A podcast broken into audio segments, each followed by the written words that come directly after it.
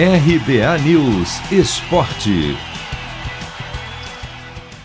Depois do não de Renato Gaúcho, continua a busca do Corinthians por um novo treinador e agora com mais um nome no radar.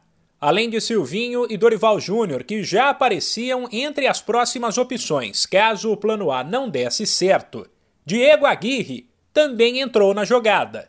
Num primeiro momento, o dólar em alta e a necessidade de trazer alguém que não precise de tempo de adaptação ao Brasil praticamente zeravam a chance de contratar um estrangeiro que, por outro lado, nunca esteve descartada.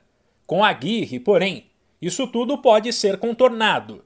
O uruguaio está sem clube desde o ano passado, quando deixou o Al Rayyan, do Catar, e conhece o país, uma vez que já comandou Inter São Paulo e Atlético Mineiro.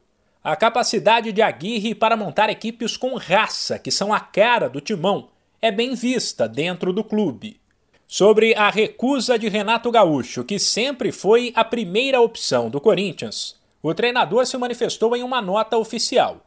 Disse que o projeto do Timão agradou e que ficou honrado com o convite e com o apoio que recebeu da torcida.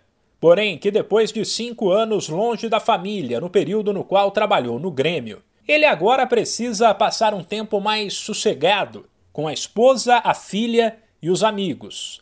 Para os próximos alvos da diretoria do Corinthians, valem os mesmos critérios que valeram para Renato Gaúcho.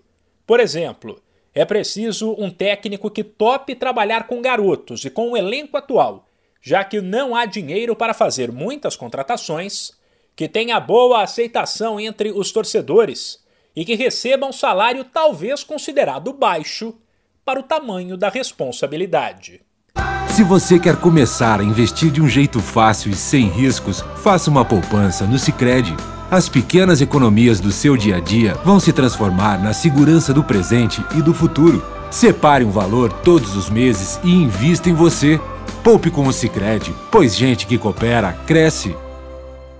De São Paulo, Humberto Ferretti.